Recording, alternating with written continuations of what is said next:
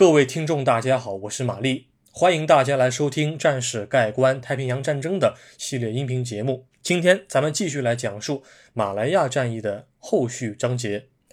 在前面两期节目当中啊，我已经讲完了马来亚海战，比较精要的大致介绍了两艘巨舰的沉没。那么从今天开始，我们再次回归到马来半岛的陆战部分。这一期节目主要是讲两件事儿。第一件事儿是斗牛士行动二点零版本的破产。第二件事儿是英国人当中出了一个叛徒，这是怎么一回事呢？嗯，现在我们进入今天的正文部分。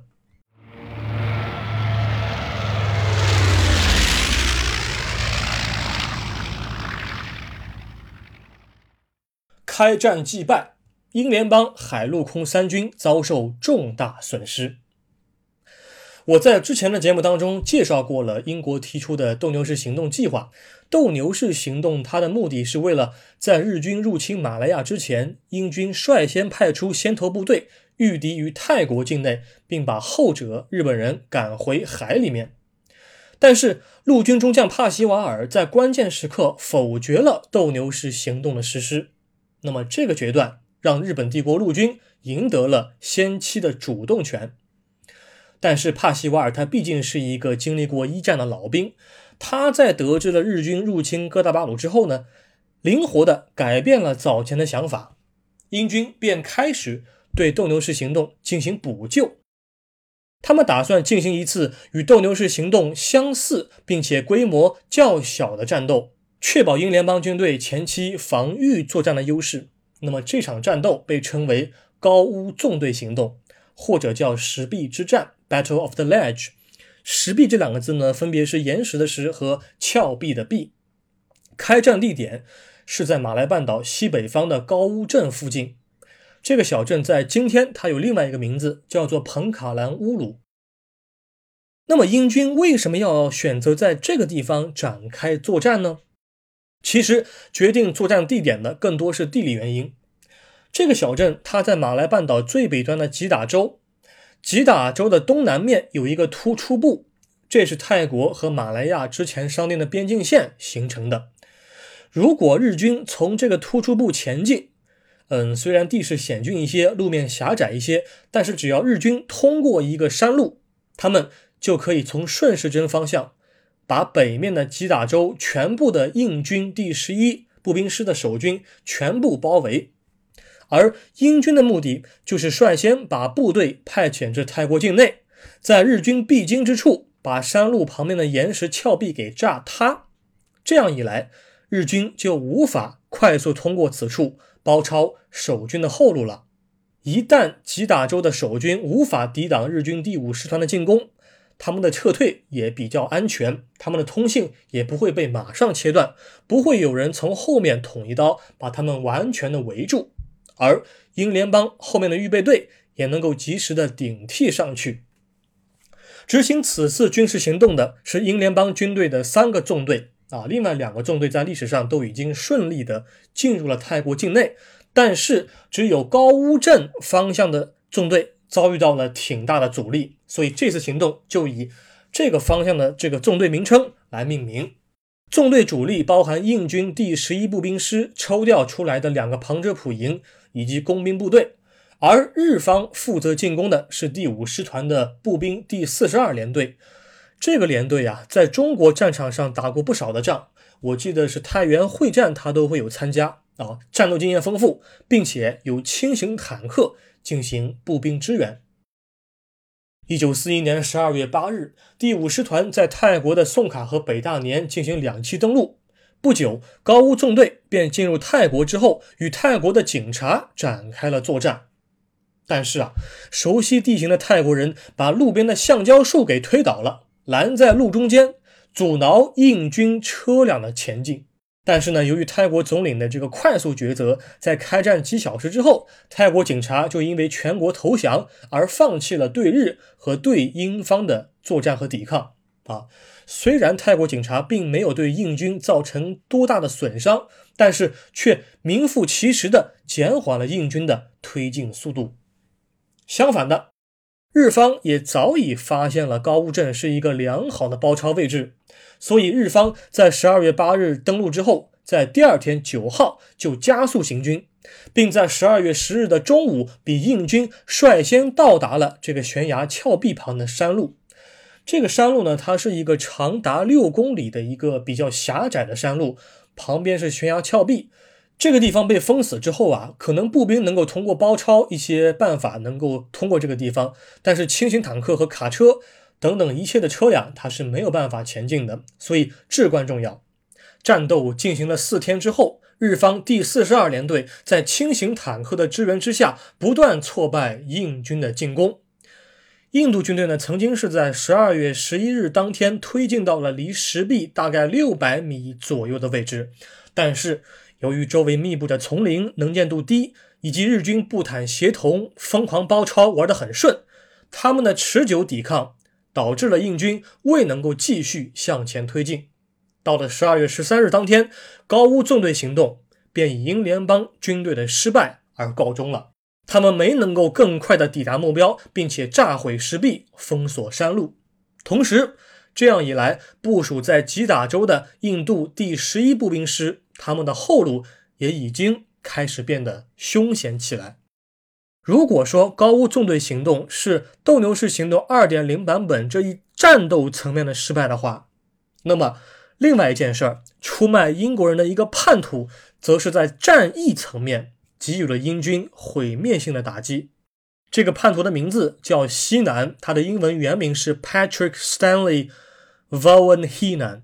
这个人呢？他在马来亚战役爆发之前就已经是一个英国皇家陆军的上尉了啊！战前他曾经是在日本待过一段时间，那么有人就推测，可能是在在日期间啊，他被日方收买利用，成为了秘密的谍报人员。呃，另外一件事就是，他本人在英国皇家陆军当中啊，其实人脉也不行，他自己混的也不咋地啊，所以说他的仕途受挫，加上日军的收买。使得他变成了一个秘密的间谍。那么英国人是怎么发现他的呢？事情还得从日方的空袭说起。当日军的军机开始进入马来半岛的时候，英国人并不知道这些飞机他所属的国家。虽然英军当时因为打完了不列颠战役，所以他们对于雷达是很重视的，他们也在马来半岛南部的柔佛州附近部署有雷达。但是英方还是得确认这些未知军纪、未知光点的从属国到底是自己的还是敌人的。事实上，日军战机在英军飞机没有起飞之前就把他们消灭在地面了。而奇怪的是，这些飞机总是能够提供准确的敌我识别码，所以英方误认为这些飞机是自己的。但是，当他们发现来者不善的时候，他们的防空火力和地面飞机都已经来不及做出应有的抵抗了。那么，请问日本人是怎么知道这个敌我识别码的？这些敌我识别码是每二十四小时换一次，每天都不一样，而日军战机从来没有出错过。于是，英军这才开始怀疑起了内鬼。好，经过了一番搜查之后，他们发现了西南上尉这个人有点可疑。西南上尉当时驻扎在吉打州的亚罗士打，亚罗士打附近有英军的机场，而英军在他的住处搜出了秘密的收发报机，然后他便被押解到了新加坡。经过了军法审判之后，他在一九四二年二月份的时候被英方处决。啊，虽然不同的历史学家。他们对于西南叛国罪的这个轻重啊有所争议，但是不可狡辩的是什么呢？他把他确实是把马来半岛北部的所有英军机场位置告诉了日方。这件事儿有多严重呢？跟各位来说一下哈。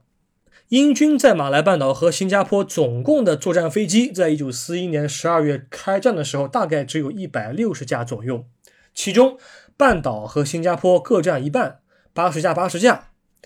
除了部署在马来半岛的战机当中，除了部署在东海岸的关丹的二十几架战机之外，其余的六十几架战机全部都部署在吉打州和哥打巴鲁附近。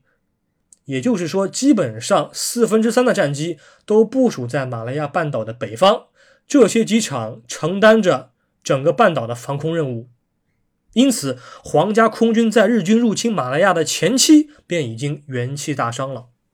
啊，虽然不排除某些少数的个体英雄，他们进行了一些自杀式的轰炸任务，进行了牺牲，但是大多数战机在起飞之前就已经被日本人干趴下了。除了皇家空军的真空之外，皇家海军也遭遇到了严重的打击。前面已经讲过，英方在马来亚海战当中已经损失了一艘战列舰和一艘战列巡洋舰，而前来增援的布劳号航空母舰因为触礁修复需要时间，没能够及时赶到。其实当时还有另外一艘航空母舰赫尔墨斯号也往新加坡赶路。这个赫尔墨斯号呢，其实不应该被翻译成赫尔墨斯号，但是考虑到英国皇家海军的命名规则呢。它确实应该按照中文的对于希腊神话人物的这个翻译的既定的一个版本呢，确实应该翻译成赫尔墨斯号。但是如果你揪英文的原名称的话，其实应该是爱马仕啊，因为爱马仕它的这个 H 啊，它是不发音的啊。好，这边扯开去了，咱们再说回来啊。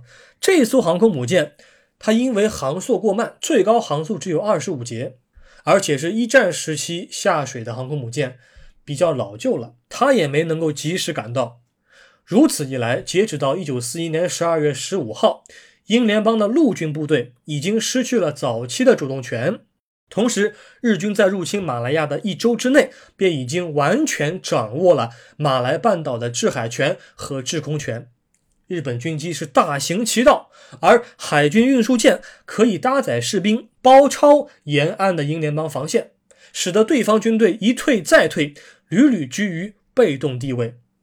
讲到这儿，各位听众，请问你们还会原谅西南上尉的间谍罪行吗？我想，任何一个清醒的人都不可能有这样的认识。好，那么今天这一期节目大概把两件事儿讲完了。在下一期节目当中，我会继续讲述之后的作战行动，同时会放出一些战史文章供大家辅佐阅读。感谢各位的收听，我们下一期再会。